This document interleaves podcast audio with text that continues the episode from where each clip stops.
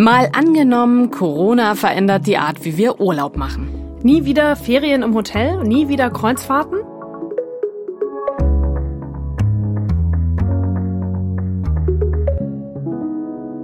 Hallo und herzlich willkommen bei Mal angenommen, dem Zukunftspodcast der Tagesschau, bei dem wir diese Woche auf Reisen gehen wollen.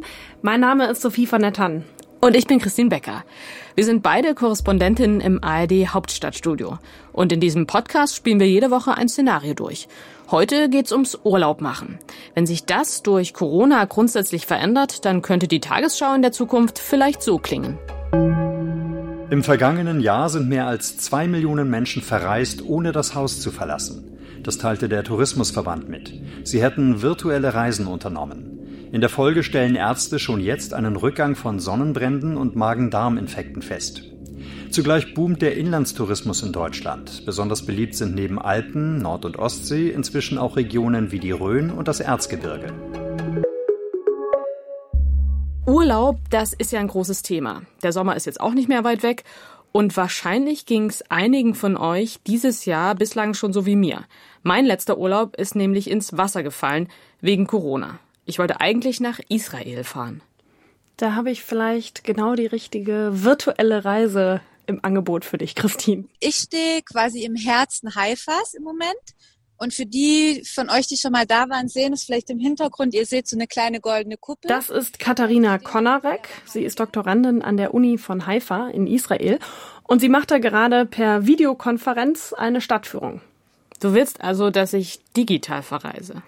Ja, also darauf hat der Reiseanbieter Al-Shark auf jeden Fall umgesattelt. Die organisieren normalerweise zum Beispiel Reisen in den Nahen Osten, jetzt eben virtuell, das kannst du online buchen. Und dann drei Tage lang, jeweils am Nachmittag, von einem Sofa aus, zum Beispiel mit knapp 20 anderen Leuten in einer Videokonferenz nach Kurdistan reisen. Okay, vom Sofa aus. Hm. Ist es jetzt das neue Geschäftsmodell? Also wollen die das dauerhaft machen? Naja, also diese digitalen Reisen, die kosten nur einen Bruchteil. Davon könnten die auch nicht leben, hat mir Christoph Dinkelaker erzählt. Ähm, er organisiert Reisen bei Al-Shark und er hat mir auch genauer erklärt, was man da so erleben kann auf einer virtuellen Reise. Das funktioniert so, dass wir per Videoschalte die Menschen treffen, die wir normalerweise physisch treffen würden. Und es läuft dann alles andere als statisch ab, sondern so, dass die Menschen uns an spannende Orte führen mit ihrer Kamera und uns beispielsweise an einer Quelle in der Natur erklären, wie Verteilungskämpfe in Israel und Palästina zwischen beispielsweise äh, Beduinen aus Palästina und Siedlern aus Israel ablaufen oder dass uns ein Wanderguide, mit dem wir normalerweise durch irakisch-Kurdistan wandern, uns einfach mal mitnimmt auf seine Lieblingswanderung und uns einen Wasserfall zeigt, was auch immer und ein bisschen über die auch politische Lage dort redet, weil es auch dort wiederum zwischen der PKK und der türkischen Armee immer wieder Konflikte gibt. Könnt ihr euch vorstellen, das auch langfristig über die Corona-Krise hinaus zu machen, solche virtuellen Reisen? Das werden wir definitiv auch nach der Corona-Krise machen, weil wir dadurch neue Zielgruppen erreichen. Also es ist ein ganz schöner, toller Nebeneffekt, dass wir mittlerweile viel mehr Menschen beispielsweise mit Behinderungen äh, virtuell mitreisen lassen können, Menschen, die sich das Reisen im großen Stile nicht leisten können, auch Menschen, die in Anführungszeichen einen falschen Pass haben. Das bedeutet, dass zum Beispiel Israelis physisch nicht in den Libanon oder nach Syrien oder sonst wohin reisen könnten und auch andersherum das nicht möglich ist, so dass wir wirklich Leute zusammenbringen können, die sich physisch gar nicht treffen könnten.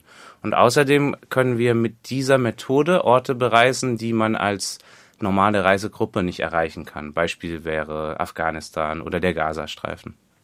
Was fehlt denn bei so einer Art des Reisens? Also würdest du sagen, man kann das wirklich ersetzen, eine normale Reise durch eine virtuelle Reise? Ich denke persönlich nicht, weil so das direkte Interagieren hier wegfällt. Und das ist, was aus meiner Sicht ganz viele Reisen auch ausmachen, dass man nach einem offiziellen politischen Gespräch beispielsweise danach noch zusammen Abendessen geht, sich besser kennenlernt, miteinander lacht. Dementsprechend also ganz ersetzen kann es aus meiner Sicht definitiv nicht. Ja, also das geht mir auch so. Also allein was das Essen angeht. Ich meine, es ist zwar spannend, was sie da jetzt machen, aber eine echte Reise kann es einfach nicht hm. ersetzen. Also ich würde jetzt trotzdem gerne richtig nach Israel fahren.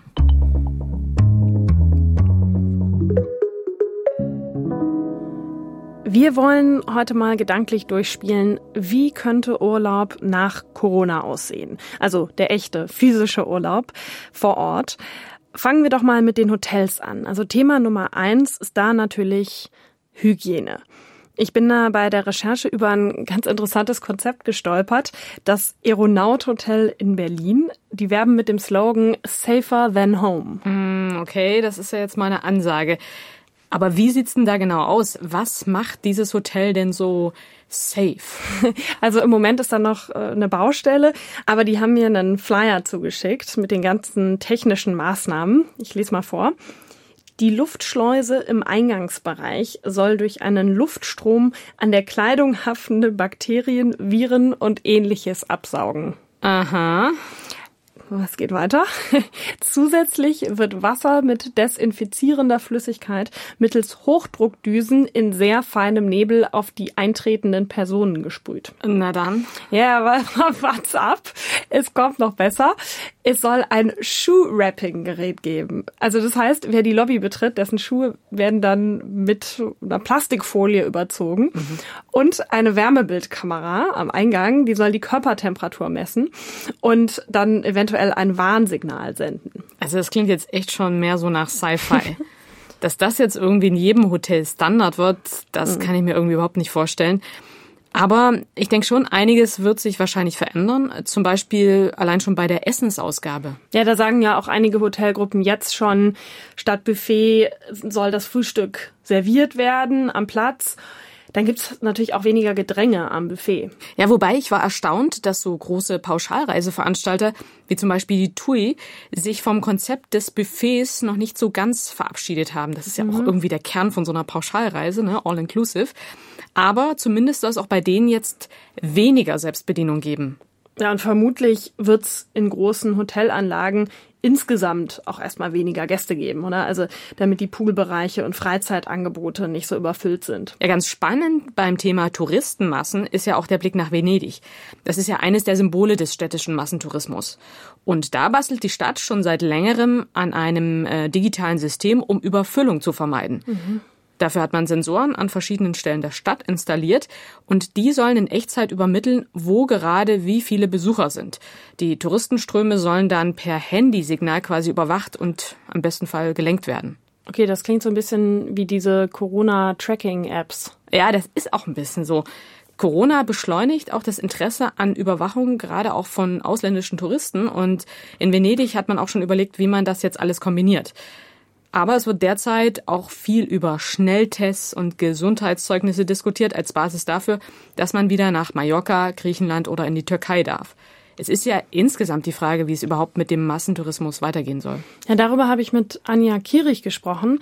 Die ist studierte Politikwissenschaftlerin und von Beruf Zukunftsforscherin dieser Post-Corona-Tourismus wird eigentlich eine Abkehr vom Massentourismus sein. Das heißt also, dass die Menschen auch eben nach der Krise einen ganz anderen Urlaub nachfragen werden gerade dieses dicht an dicht gedrängt sein ist natürlich speziell in dieser direkten, jetzt in dieser Übergangsphase natürlich auch einfach logistisch gar nicht möglich. Heißt das dann, dass der Trend eher Richtung Individualreisen geht nach Corona? Ja, das ist sicherlich eine Entwicklung, die sich beobachten lässt. Also zum Beispiel gerade so dieser bodengebundene Tourismus hat in den letzten Jahren auch kräftig an Nachfrage gewonnen. Das heißt also mit Zugreisen, aber auch Autoreisen, so dieses große Vanlife zum Beispiel, also dass man mit dem eigenen Camper irgendwo hinfährt oder eben auch Fahrradreisen oder auch Wandern. Das sind alles Formen, die zugenommen haben. Das heißt, da sieht man ja auch schon, dass ganz andere Bedürfnisse eben an das Unterwegssein gestellt werden.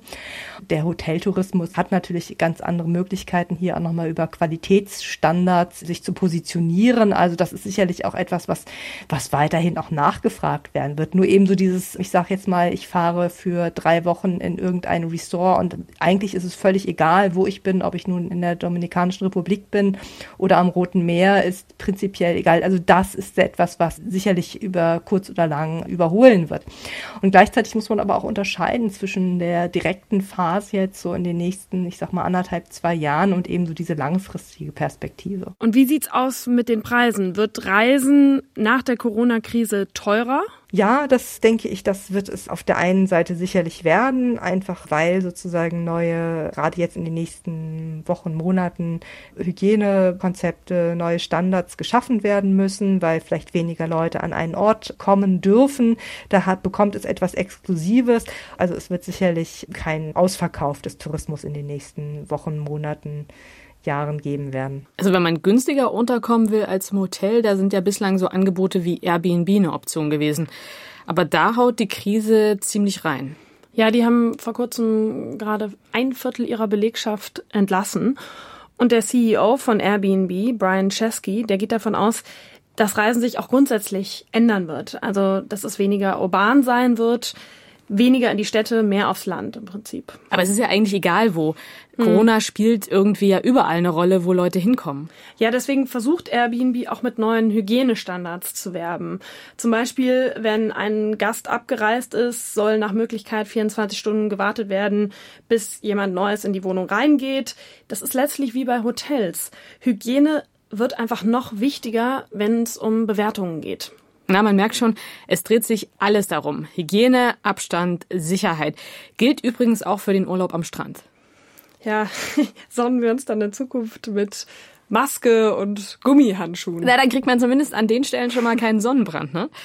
In Italien gab es jetzt auch noch so ein paar andere Ideen. Zum Beispiel hat sich da eine Firma überlegt, dass man doch Plexiglasboxen um die Strandliegen und Strandschirme herum aufstellen könnte.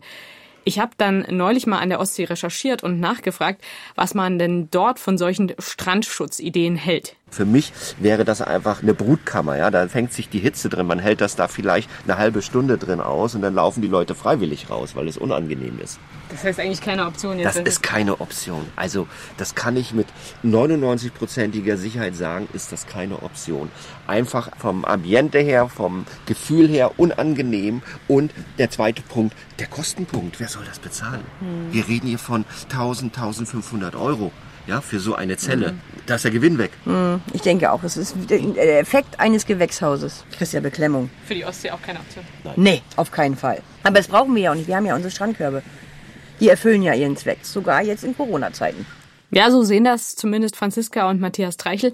Die vermieten in Warnemünde nämlich Strandkörbe. Der Strandkorb ist eine geschützte Zone, wie so ein kleines Quarantänezentrum. Ja, das heißt, im Strandkorb sitzt man, man hat eigentlich mit den Nachbarn überhaupt nichts zu tun, man ist abgeschirmt. Das ist wie so ein kleines Separé für sich. Na, wollen wir es mal hoffen, dass die wirklich so sicher sind. Immerhin dürfen jetzt ja bald alle in Deutschland wieder an die Ostsee. Die Deutschen machen übrigens grundsätzlich gern Urlaub im eigenen Land. Laut der Reiseanalyse der Forschungsgemeinschaft Urlaub und Reisen haben 2019 mehr als ein Viertel der Deutschen ihre Ferien in Deutschland verbracht. Na, vielleicht werden das ja jetzt durch Corona auch längerfristig noch mehr Leute. Ja, ich habe mit einem der Forscher von der Reiseanalyse telefoniert und der meinte, es könnte durchaus sein, dass der Inlandstourismus steigt. Vor allem auch, weil diejenigen, die jetzt in Deutschland Urlaub machen, machen müssen vielleicht, das dann auch ganz schön finden und es auch in Zukunft wieder machen werden. Mhm. Allerdings meinte er auch, könnte es Nachholeffekte geben, also dass diejenigen, die eigentlich ins Ausland fahren wollten, das dann auch sofort machen, wenn die Krise vorbei ist. Und trotzdem er glaubt, grundsätzlich wird der Inlandstourismus, wenn überhaupt, nur zunehmen, nicht zurückgehen.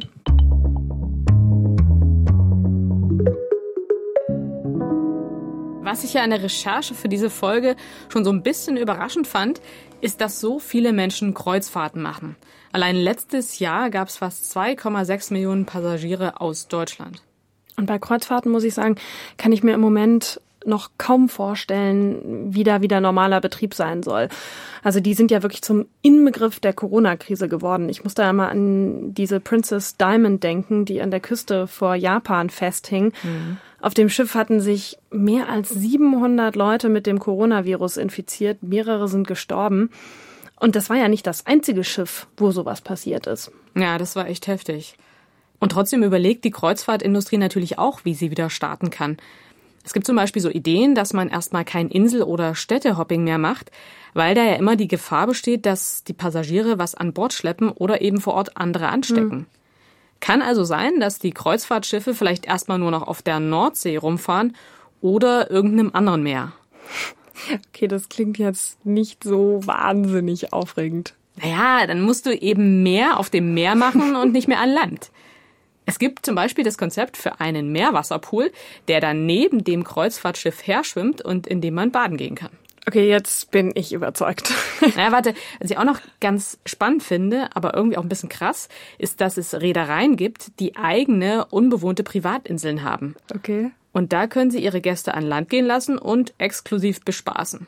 Und solche Inseln werden natürlich jetzt nochmal extra interessant für Kreuzfahrten. Okay, crazy. Aber in der Nordsee sind diese privaten Inseln wohl kaum, oder?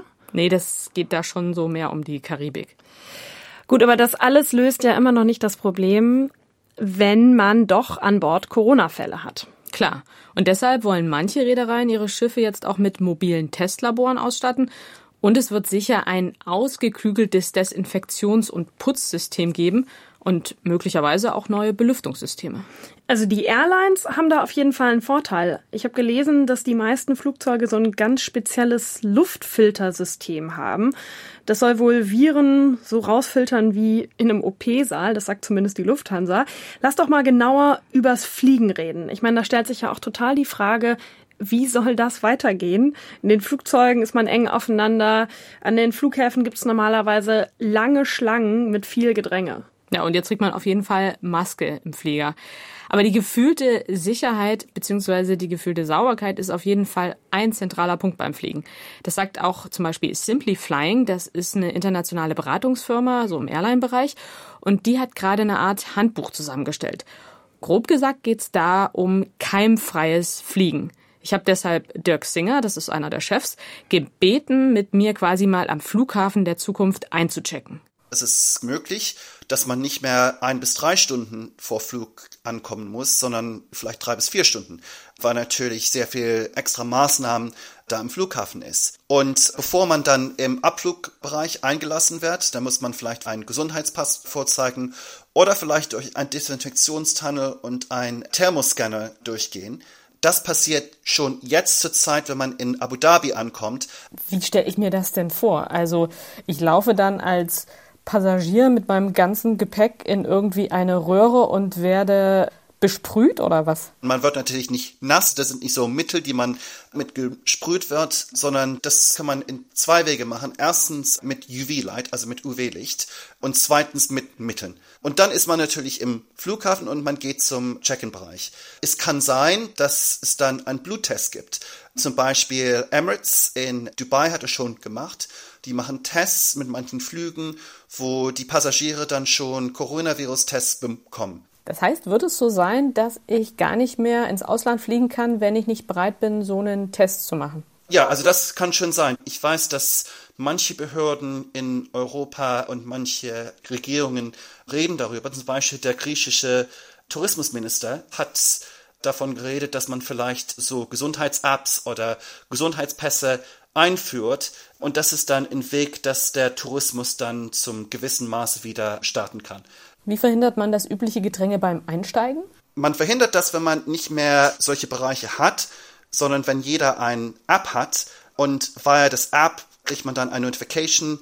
Großbritannien, glaube ich, da probiert ein Flughafen das jetzt zurzeit und die nennen das Bingo Boarding. Also das Spiel Bingo, da bekommt man eine Nummer und wenn die Nummer da ist, dann darf man zum Flugzeug gehen. Wie wird es denn jetzt in Zukunft sein aus Ihrer Sicht mit diesen ganzen Maßnahmen, die da kommen? Wird Fliegen jetzt erstmal teurer? Ich glaube, es wird erstmal billiger und dann wird es teurer. Es wird erstmal billiger, weil die Fluggesellschaften natürlich wollen, dass die Leute fliegen. Aber für die Billig-Airlines ist das ein Problem, weil zwischen Ankunft am Flughafen und zwischen Abflug ist es meistens nur eine halbe Stunde oder 40 Minuten. Aber wenn man das Flugzeug reinigen muss, dann ist es natürlich nicht mehr möglich. Und für ihren Geschäftsmodell ist das natürlich ein Problem, denn dann müssen die vielleicht die Preise erhöhen. Und glauben Sie, dass die ganzen Hygienemaßnahmen, die jetzt vielleicht kommen, dann auch langfristig bleiben werden? Oder wenn Corona vorbei ist, wird das alles wieder so wie früher? Ich glaube, das wird so, wie es nach 9-11 war. Manche Sicherheitsmaßnahmen gingen dann ziemlich rasch, aber die meisten sind noch mit uns heute. Okay, man gewöhnt sich ja an vieles.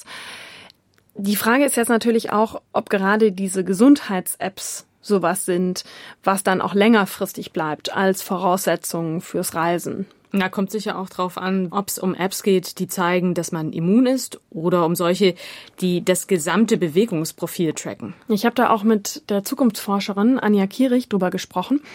Und sie kann sich vorstellen, dass Apps, die zum Beispiel den Gesundheitsstatus anzeigen, dass die gerade in asiatischen Ländern schon Standard werden könnten.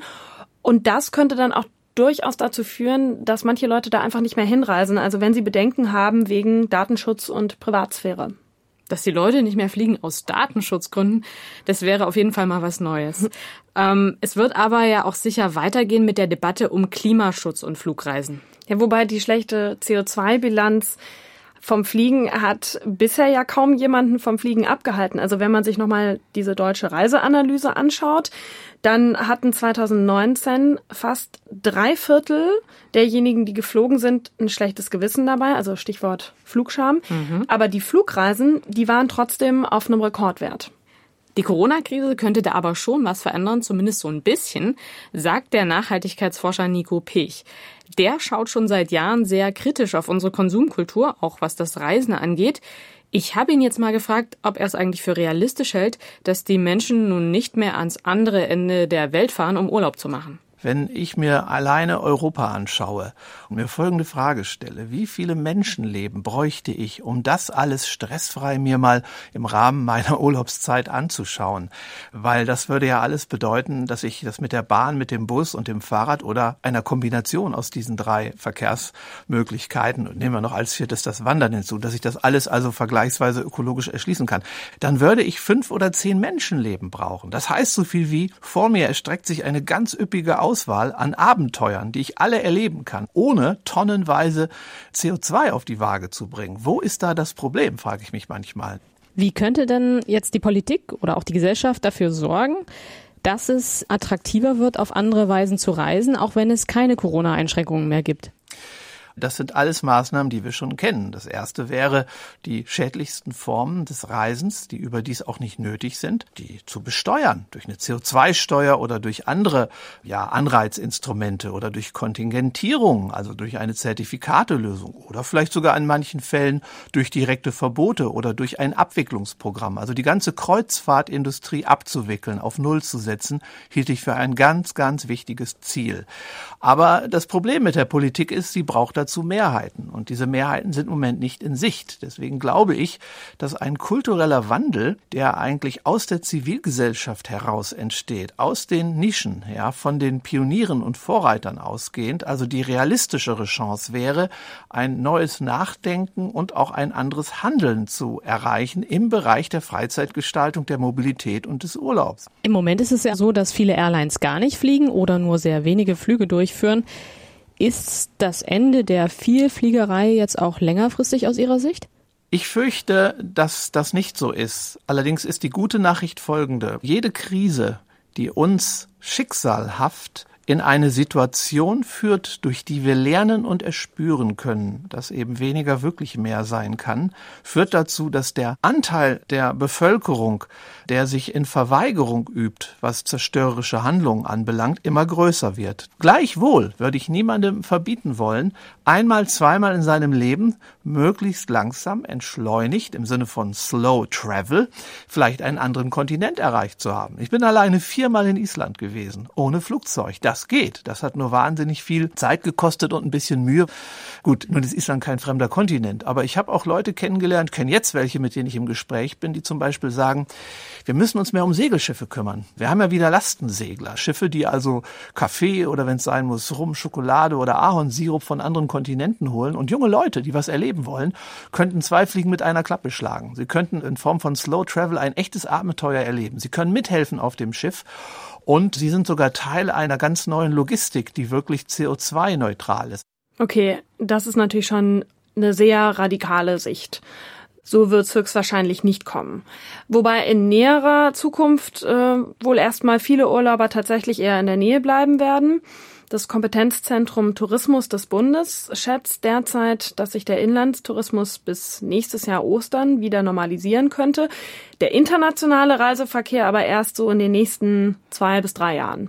Na, beim Fliegen gehen Experten sogar davon aus, dass es bis 2024 oder 2025 dauern könnte, bis das Vorkrisenniveau, wie man so schön sagt, wieder erreicht ist. Wenn denn überhaupt. Es hängt ja letztlich alles davon ab, wie die Pandemie sich entwickelt.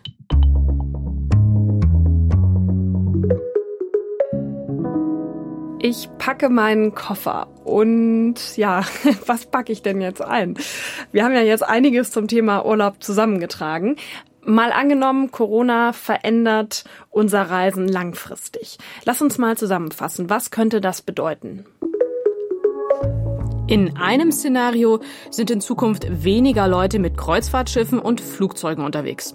Viele Urlauber reisen langsamer, etwa mit dem Zug oder mit dem Segelboot. Überhaupt machen die Menschen weniger Fernreisen und dafür mehr regionalen Urlaub. Davon profitieren bislang unbekanntere Reiseziele in Deutschland oder in Europa. Länder mit schlechter Gesundheitsversorgung schrecken viele ab. Der Massentourismus ist vorbei, viele machen lieber individuell und umweltfreundlich Ferien. In einem anderen Szenario könnte es nach Corona aber auch heißen, back to normal, beziehungsweise zum neuen Normal. Das heißt, viele Menschen fliegen wieder, wie vorher, um die ganze Welt, nur eben mit Mundschutz. Hotels und Kreuzfahrtschiffe, die werden hochgerüstet, zum Beispiel Desinfektionsmittel an jeder Ecke, Fieberscans am Eingang und so weiter. Und an Bord oder in ein Land kommt man nur noch, wenn man mit einer App nachweisen kann, dass man gesund ist. Tja, mal schauen, wie es kommt. In jedem Fall könnte Reisen langfristig teurer werden. Große Bettenborgen und Billigflieger, die deshalb so günstig sind, weil sie viele Menschen auf wenig Platz unterbringen, die haben es wahrscheinlich bis auf weiteres schwer. Ja, und selbst wenn bald ein Impfstoff gegen Corona kommt, irgendwann, könnte diese Erfahrung dieser Krise unser Reisen auch langfristig prägen weil wir eben gesehen haben, wie verletzlich wir sind. Und es weiß ja auch keiner, wann die nächste Pandemie kommt. Aber die gute Nachricht ist trotzdem, wir werden weiter Urlaub machen können, hm. auf die eine oder andere Weise. Ja, vielleicht fährst du bald äh, mit dem Segelschiff nach Israel. Ja, mal schauen. Ich halte euch auf jeden Fall auf dem Laufenden. Ihr erreicht uns wie immer unter malangenommen.tagesschau.de. Falls ihr noch ein paar Reisetipps und vor allem natürlich Feedback habt, macht's gut. Ahoi.